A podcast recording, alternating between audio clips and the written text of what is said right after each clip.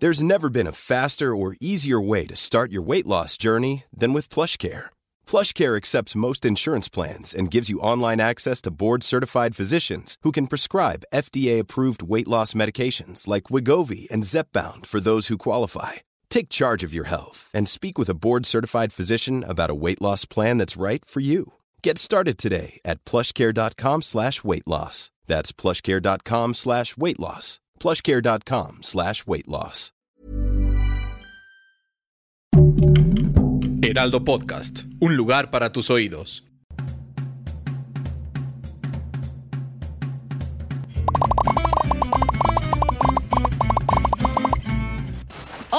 Qué gusto que estén aquí con nosotros en un episodio más de Después de la Función. La verdad es que vamos a hablar de dos producciones que a mí personalmente, bueno, tres, me emocionan muchísimo, pero ya saben que Oscar y yo a veces no estamos de acuerdo. A ver cómo nos va hoy. ¿Cómo estás, Oscar? No he ido a terapia, mi querida Mon, entonces párate, porque sí, ahora sí que los cuchillos tienen filo. Pero eh, antes de empezar, amigos, qué gusto nos da que la comunidad sigue creciendo. Cada vez son más views, eh, más mensajes. De verdad les agradecemos que nos sintonicen, sobre todo en vivo, ¿no, Mo? Porque Sí. que nos ven durante todo el fin de semana, pero que estén los miércoles a las 7 de la tarde. Que nos comenten, es bien padre. Nos emociona muchísimo, amigos. Para eso es este live, ¿no? Totalmente de acuerdo, Oscar. ¿Y qué te parece si nos arrancamos? Porque yo creo que hoy vamos a pelear bastante. Entonces, vámonos con las rápido, noticias ¿no? del Vamos con día. noticias. Fíjense, amigos, que una de las notas que más han dado de qué hablar estos últimos días es que Amazon llega a un acuerdo con el estudio MGM para que todas las producciones de esta casa productora legendaria de por años, la verdad, es uno de los eh, de las piedras fundamentales de la historia del cine norteamericano, eh, pasen a ser propiedad de Amazon. Se vendió, mi querida Mon, en 8.450 millones de dólares la propiedad de MGM, incluyendo James Bond. Lo, Sí. que, lo que no me queda claro, Mon, es que la última película, que de hecho es la producción que despida a Daniel Craig, yo hice, la- esto el público luego no lo sabe, pero yo hice las entrevistas hace como dos años. Entrevisté a Daniel Craig y a Rami Malek en una entrevista, en una entrevista muy, muy larga. No la he podido sacar porque no hay fecha de estreno de la última película, ¿no? Ujú. Entonces, este, no sabemos cuándo vamos a ver la última de James Bond. Espero que la podamos ver en pantalla grande porque son un espectáculo cinematográfico que merece apreciarse en la pantalla, pantalla grande. Creo yo. ¿Tú qué piensas, Bond? Me parece muy interesante lo que dices, porque sí, a la hora de pasar a ser de Amazon, a lo mejor Amazon dice, la estreno ahora de una manera eh, este, privada o nada más en Amazon, como para también atraer más público. A lo mejor hacen un apartado como tienen generalmente de MGM y entonces la meten ahí, pero entonces nos la perdemos de la pantalla grande cuando es una película que creo que está pensada y estuvo grabada para la pantalla grande. Entonces habrá que ver cómo, cómo resuelve Amazon esta nueva compra, que me parece muy afortunada, muy triste por MGM, pero Amazon está creciendo muchísimo. La pandemia le dejó todo el dinero del mundo y veamos cómo ¿eh? crece. Lo de MGM, Sí, no fue sí. noticia para nadie. Ya Pero era es triste. que estaba teniendo muchos problemas económicos. Todo el mundo apostaba a que iba a sucederse algo a nivel empresarial y bueno, la noticia es que es Amazon y no es Netflix, por ejemplo, ¿no? Sí, qué gusto que sea. La verdad sí me dio gusto que fuera Amazon y no Netflix, porque siento que él le mete como, le La pica. competencia divertida, ¿no? Exactamente. Oye, y hablando de cosas divertidas, fíjate que lanzaron también el trailer de la película de la Casa de las Flores, que me parece que está muy bueno y además me encantó que en Instagram lanzaron el trailer junto con un- un- pues, una pequeña frase que dice, la venganza es un plato que se sirve fría y la de ellos se está congelando. O sea, agarraron como una frase que ya conocemos, pero la modificaron a su manera. Me parece muy interesante lo que hacen, lo que hicieron con esta serie. Tengo muchísimas ganas de ver esta película. Yo creo que le va a ir muy bien. Pero bueno, ¿qué más noticias tenemos, Oscar? Ahí lo único que puedo comentar, porque evidentemente no afecta a los intereses de la casa productora, es que Manolo me dice que se acerca más a la comedia y no tanto al melodrama, ¡Qué porque la, la serie había una mezcla de estos géneros, ¿no? De, Sí. de- de telenovela, ¿no? Con un poco de sentido del humor. Eh, me dice Manolo que él, él decidió adoptar por completo un- el género de la comedia y lo va a explorar en esta película que llega el 23 de junio a Netflix. Oye, ¿qué tal la noticia de Isa González? Que ella misma postea en su cuenta de Ujú. Twitter que es una de las estrellas más cotizadas y, y más importantes de la industria de Hollywood, cosa que te voy a decir, Mon, no me sorprendió en lo más mínimo, porque si vemos con atención la carrera de Isa, creo que tiene un gran publicista y agente detrás de justo, ella, que la ha hecho hacer decisiones muy inteligentes, como si fuera un juego de ajedrez, eh, donde ha participado en distintos géneros en, producciones muy particulares. Ya ha explorado el género de la acción, donde sabemos que se desarrolla bastante bien, pero también el género del drama, o sea, regresando a Rosamund Pike en esta película de Netflix, donde lo hizo también, y Rosamund Pike se expresaba tan bien de Isa González, dijo, lo dijo muy claramente, qué buena compañera tuve y tuve la mejor esposa que me pudo haber tocado. Entonces, creo que no es una sorpresa que de repente si sumas las ganancias de estas producciones resulte que es una de las intérpretes femeninas pues que más cotizan en la taquilla internacional. A mí, mira, no me llama la atención justo lo que dices. No me parece que sea una actriz extraordinaria. Creo que es una buena actriz, pero como estratega, ya sea ella o su manager o quienes la estén llevando, o incluso si es ella junto con su manager, eso lo están haciendo increíble. Siento que es una cosa guardadas las diferencias, como lo que logró Pedro Pascal, que logró posicionarse muy bien en papeles que lo fueron este, como disparando mucho. Y yo creo que eso es lo que está logrando Isa González y hay que reconocérselo muchísimo. Totalmente. Ahora, la diferencia, la diferencia, amor, es que Pedro Pascal es casi norteamericano.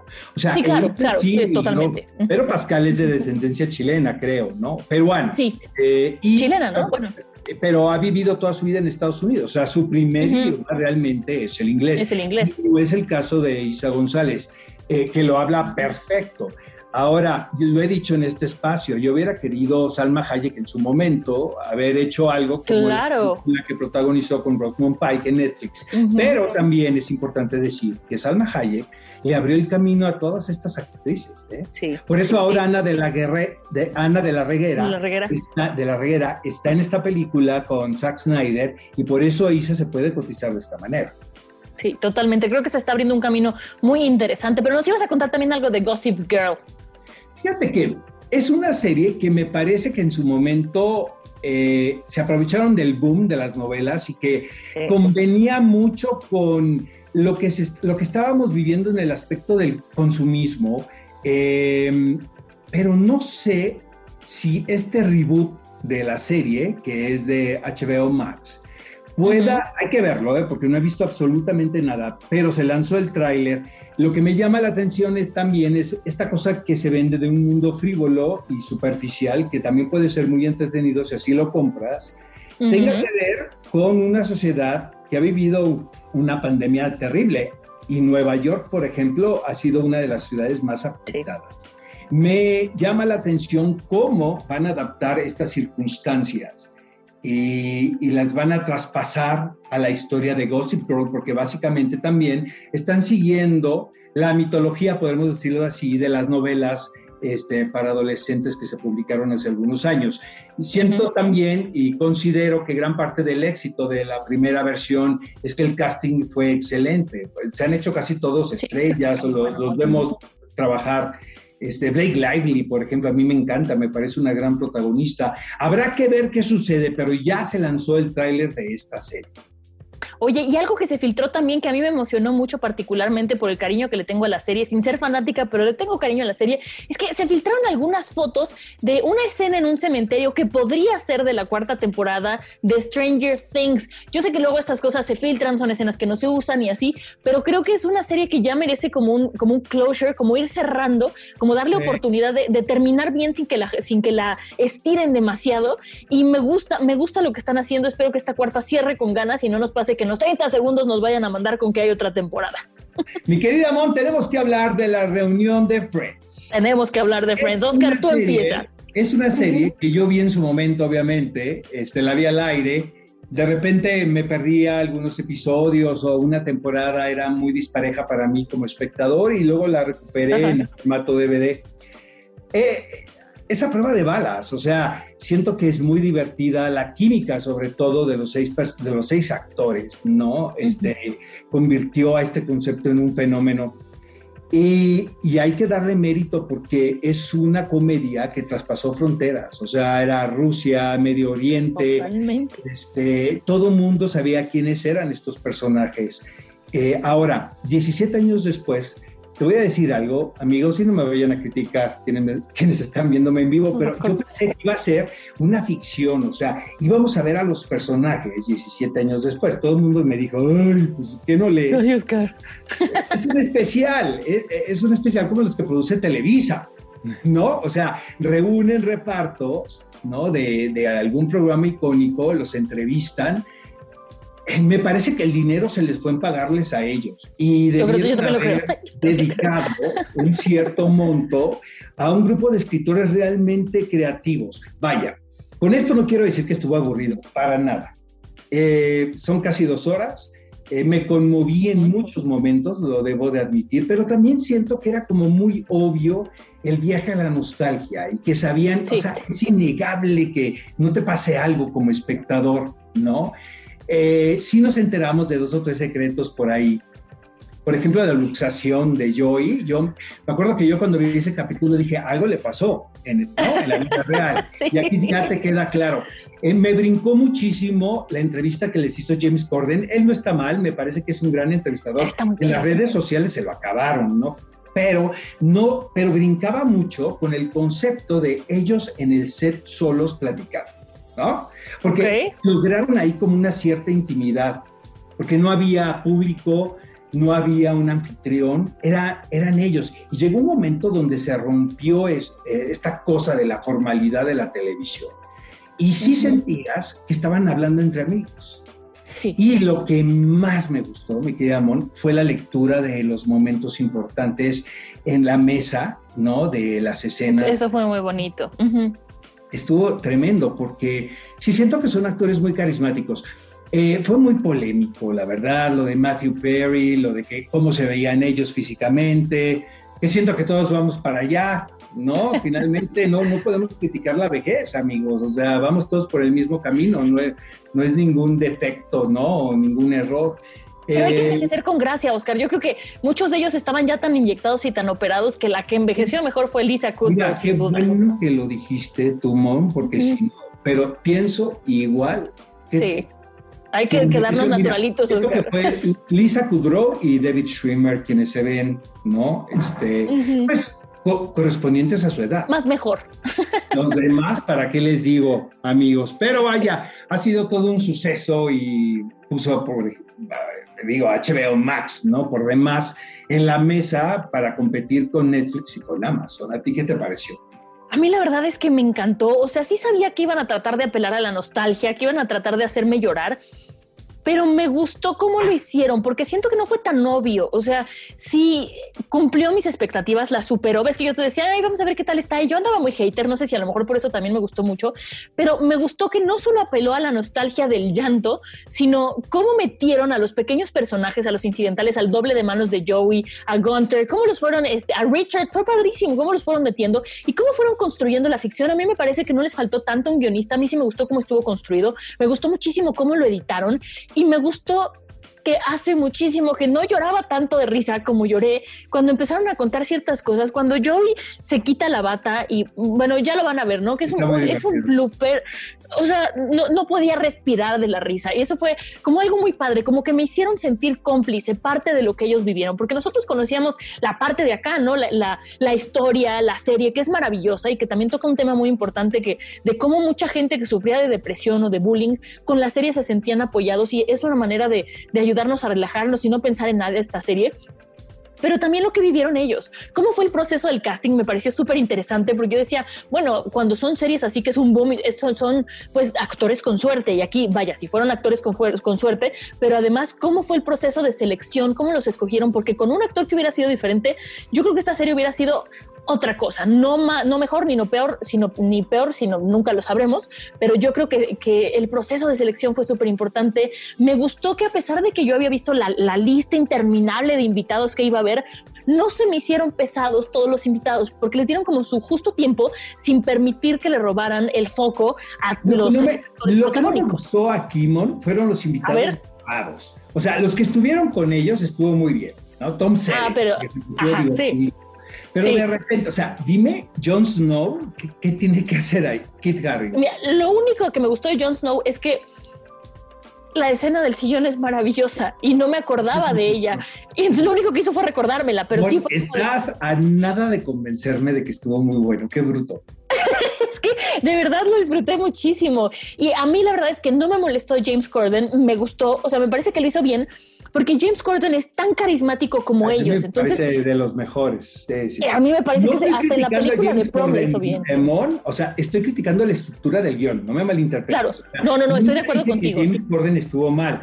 Lo que pasa es que las intervenciones siento que estaban mal acomodadas en el programa, según yo. No, bueno, a mí sí me gustaron, como que sí me fueron guiando. En ningún momento sentí que fueran casi dos horas. Incluso acabó yo decía, no, díganme más, cuéntenme más. Me gustó muchísimo la parte donde les, les dijeron, a ver.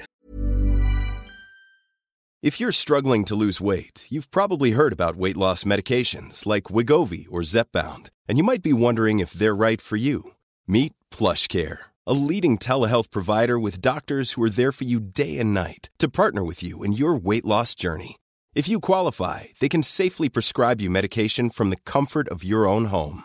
To get started, visit plushcare.com slash weight loss. That's plushcare.com slash weight loss. plushcare.com slash weight loss.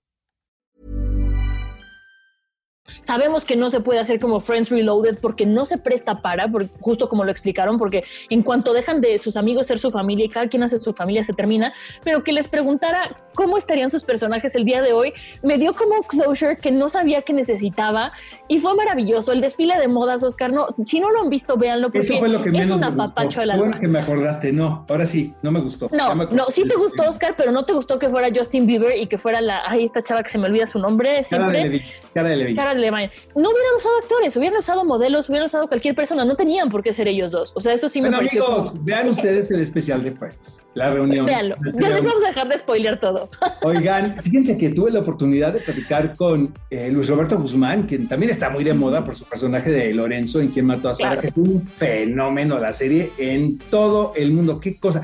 Yo no puedo entender cómo esta serie, o sea, me gustaría entrevistar a un filipino, por ejemplo, porque sé que sí. estaría buenazo. No, este, con esto no quiero decir que está, lo hemos platicado aquí, está muy entretenida, pero sí siento que la idiosincrasia es muy latina. Pero mejor dejamos que Luis Roberto nos platique en exclusiva para después de la función. Qué felicidad platicar contigo, Luisito, y sobre todo celebrar el éxito de quién mató a Sara, porque me da la impresión que incluso a ustedes mismos les tomó por sorpresa la reacción del público con respecto a esta serie. Definitivamente, Oscar, te mando un abrazote, gracias, gracias por este espacio. Y sí, ¿qué te puedo decir? Yo siento que, bueno, o sea, por lo menos en mi caso particular no, no le esperaba y digo, sí alinearon los astros. sí alinearon. Claro, que uno hace siempre el trabajo de la mejor manera y conociéndote Luis, este, lo entregado y lo dedicado que eres, pero eh, estás de acuerdo que hay muchos factores que no dependen de uno, ¿sabes? Hay, hay proyectos eh, donde uno cree que van a funcionar ciertas cosas y resulta que es todo lo contrario. Y hay proyectos también donde no esperas tanto y ve el resultado de esta serie, por ejemplo. Definitivamente. Yo creo que aquí sí hay, hay, varios, hay varios factores importantes. Yo creo que el más importante, pues básicamente es jugar con la mente del espectador, este, siguiendo la narrativa de Agatha Christie, donde pues básicamente hay, se presentan posibles y cada vez hay, sale un posible asesino, ¿no? Entonces creo que eso es uno, la narrativa me parece que también el antes y el después, en el presente, bueno, en la primera temporada, el presente y 18 años antes, y después en la segunda temporada, el presente, seis meses antes y 18 años antes, ya van tres tiempos, el juego de tiempos, creo que también pues pues me parece que es bastante atractivo para, para el espectador. Entonces, eso sumándole a que yo digo que se alinearon los astros, que surgió en el momento preciso, se lanzó en el momento adecuado, pues ha llevado, nos ha tomado todos por sorpresa el éxito de, este proyecto. Oye, quiero que, que, seas bien honesto con nosotros. ¿Sabías quién mató a Sara cuando empezaste a grabar esto? Eh, sí, Sí. sí. Estaba todo estructurado desde un principio. Estaba estructurado desde un principio, fíjate, sí. Eh, vaya, la primera temporada, bueno, sea, lo graba, la grabamos durante la pandemia y tuvimos que detenernos a cuando faltaban, creo que dos capítulos por terminar. Eran 12. Eran 12 capítulos. Entonces, al llegar la pandemia, pues entonces lo que hicieron fue cerrar la temporada en, en 10 capítulos y de ahí pues mover esos capítulos restantes y reestructurarlos un poco para cuando regresáramos, pues entonces terminar eso. Estuvimos detenidos tres semanas en lo que hacían preproducción de los otros ocho capítulos, que al final escribieron seis capítulos y reestructuraron dos que ya estaban escritos. Desde tu punto de vista, ¿a qué se debe el éxito de la serie? ¿Por qué el público, por ejemplo, en, países en, Medio Oriente, ¿no? Eh, o, países sumamente anglosajones conectaron con la historia. Pues yo creo precisamente porque están jugando con la mente del espectador. o sea, le, le, presentan una cara de la historia y después le están presentando otra cara de la historia y cada vez están presentando una nueva cara de la historia que al final de cuentas, pues, este, pues psicológicamente están atrapando al espectador desde un juego mental. Es este, no, no es este, ahora es este, no, ahora es otro. Ching, ¿quién será?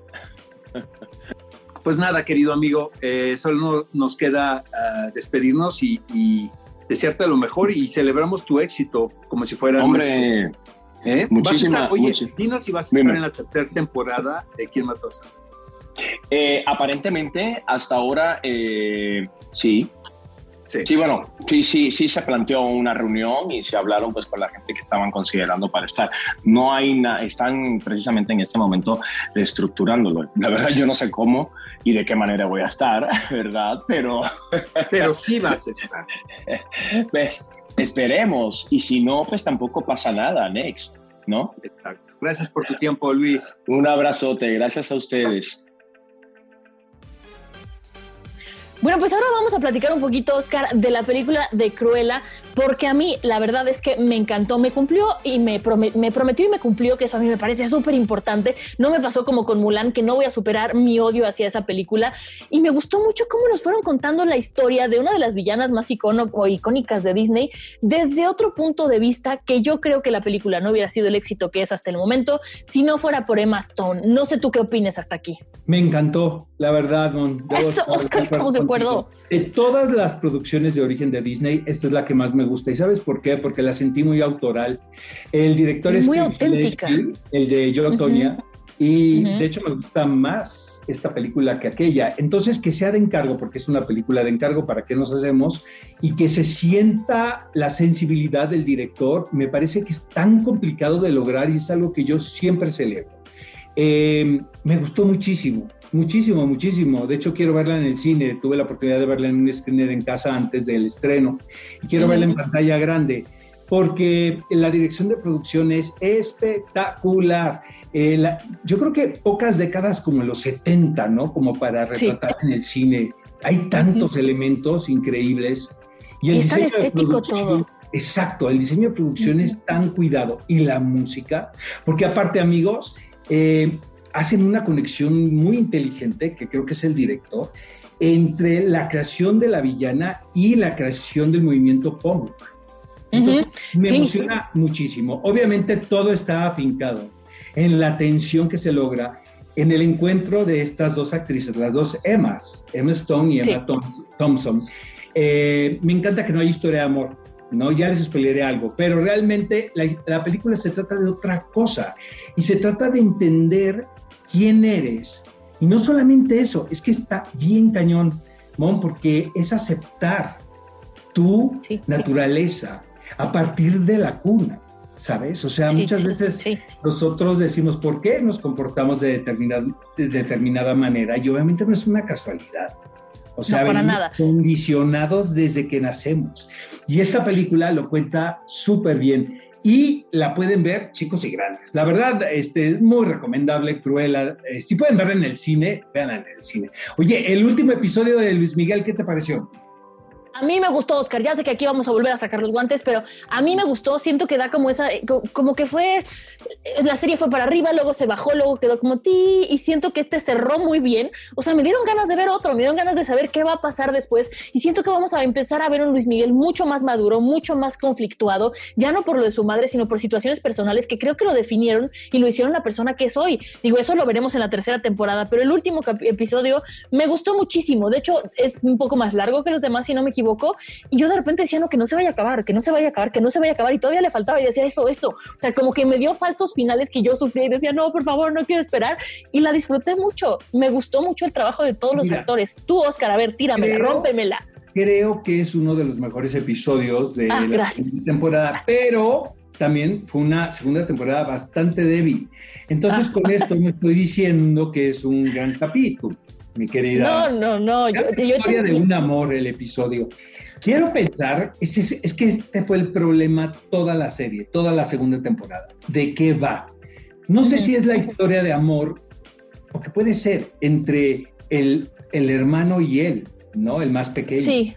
¿No? Sí, pero es que yo siento que fueron muchas historias, o sea, tanto la de eh, Erika, bueno, Camila en, la, vida real. Está también lo de Michelle y Asensi, bueno, Michelle. hace Asensi, ¿no? Obviamente en la serie. Entonces, no me queda muy claro. Probablemente lo más interesante aquí sea cómo enfrentar tu paternidad ante los medios de comunicación. O sea, decirle a los medios, sí, o sea, Michelle Salas es mi hija, ¿no? Y, no, y aceptar lo que eres ante los medios, aunque eso puede echar a perder tu carrera, que no tiene por qué echarla a perder. Entiendo el, medio del miedo de Luis Miguel, pero... Creo que Luis Miguel está más allá de eso, o sea... Sí, exacto, justo eso. No le pasó nada, ¿estás de acuerdo? Cuando no tenía por qué tener miedo. Aparte creo que era un secreto a voces, ya todo el mundo sabía. ¿no? Ahora, sigo rescatando a Diego Boneta, o sea, siento que hace un trabajo increíble en la serie. Hay muchos problemas en el timeline, ¿no? De la estructura de los guiones eh, bueno, por lo que yo entendí, este, se viene una tercera y yo creo que va a tener que ver con su relación con Daisy Fuentes, a quien ya vimos, ¿no? Bueno, quien interpreta a Daisy Fuentes en la serie, eh, con otro nombre, y, y, lo de Araceli Arámbula también, y lo de Mariah Carey, ¿no? yo, quiero llegar a, yo quiero llegar a Mariah Carey y Araceli Arámbula, quiero llegar allá, por favor. eso en la segunda temporada. Siento que están alargando la liga. Yo hubiera hecho dos temporadas. Yo hubiera hecho dos temporadas desde mi punto de vista. Oye, ¿tienes comentarios del público ya, mi querida? Justo. Vas. Te iba a decir que no se nos vayan los comentarios porque de Cruella nos dicen que les pareció excelente. Esta Silvia nos dice que le pareció excelente. Tuba nos dice que le pareció más o menos, no, está buena. Luego Dulce Alejandra nos dice buenísima. Eh, M de Moy nos dice no la he visto, vela, de verdad vale muchísimo la pena. Adán Cables nos pone excelente producción, estoy totalmente de acuerdo. Mary Silver nos pone Emma Stone y Emma Thompson no son maravillosas, es justo lo que tú decías, Oscar. Eh, Chan nos pone una de las mejores películas que he visto y nos volvieron a poner aquí. Adán opinó dos veces y puso lo mismo, excelente producción. Entonces, sí, la verdad es que es una gran película que vale muchísimo la pena que vean. Si la pueden ver en el cine, como dice Oscar, vale la pena. Y si la pueden ver en Disney Plus, vale la pena. Y si no pueden pagar y así, espérense porque después va a estar incluida en Disney Plus, pero sí, sí dense el tiempo. Amigos, manifiéstense, de verdad, queremos saber su opinión. ¿Les gustó Cruella? ¿Les gustó el último episodio de la segunda temporada de Luis Miguel? Friends? Los estamos leyendo totalmente en vivo y este y tenemos estrenos esta semana. Fíjate que se llega a Netflix El hombre que mató a Don Quijote de Terry Gilliam. E, esta película no le quedó tan bien a este director, pero ah, yo siento que va a estar buena. Es icónica porque porque la trató de levantar durante años. Hay un documental de el intento de hacer esta película con Johnny Depp y Vanessa Paradis hace muchos años y cómo se le vino abajo. Entonces, este, eh, es una película muy interesante. A mí el director me encanta, pero sí me gustan sus primeras películas, las últimas no tanto. ¿Qué más podemos ver, mi querida Mon? Pues el 2 de junio llega eh, Carnaval en Netflix también con el director Leandro Neri. Después eh, viene Sweet Tooth, El Niño Siervo 3, el Niño Siervo, perdón, el 3 de junio, ¿verdad? Y luego viene El Infiltrado del, del Ku Klux Klan el 3 de junio también y Rent, el musical, el 1 de junio, está en Amazon Prime. Y amigos, El Conjuro 3 está en salas cinematográficas.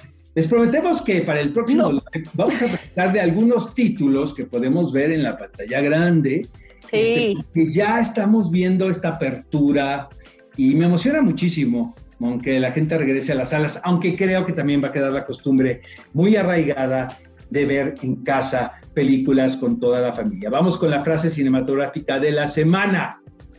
De una de mis películas favoritas de toda la vida, que es Padrino 2. Esta es okay. 1974. Mantén a tus amigos cerca. Sí. Pero a tus enemigos más cerca aún. Es frase de vida, Oscar, me la repito todos los días, yo creo.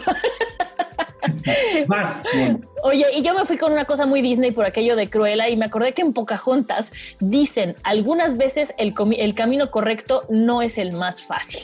Tan, tan, tan. Estas frases nos ponen muy, muy reflexivos. Pero, esa es ley de vida también, ¿no? Sí, siempre acabamos hablando como, como teniendo el mismo camino. No, no, no, no, no. Los caminos más difíciles conllevan a algo más grande, creo. No, tú y yo el mismo camino en nuestras frases, o sea, de que siempre estamos o reflexivos o amorosos o románticos o exactamente y no nos ponemos de acuerdo. De verdad, este, compartan este live con sus amigos, familiares, escríbanos. También nos pueden escuchar en otros formatos, ¿no, Moon? Exacto, si no quieren ver nuestras caras porque ya les aburrimos, nos pueden escuchar nada más en formato de podcast, que la verdad es que también está muy divertido. Nos encuentran en todas las plataformas eh, y en todas las redes sociales del Heraldo de México y para nosotros es un gusto estar con ustedes. Nos vemos el próximo miércoles, Oscar. Así es, mi querida Mon. Hasta la próxima, amigos. Imagine the softest sheets you've ever felt. Now imagine them getting even softer over time. That's what you'll feel with Bowl and Branch's organic cotton sheets. In a recent customer survey, 96% replied that Bowl and Branch sheets get softer with every wash. Start getting your best night's sleep in these sheets that get softer and softer for years to come. Try their sheets with a 30-night guarantee. Plus, get 15% off your first order at bowlandbranch.com. Code BUTTERY. Exclusions apply. See site for details. Adiós.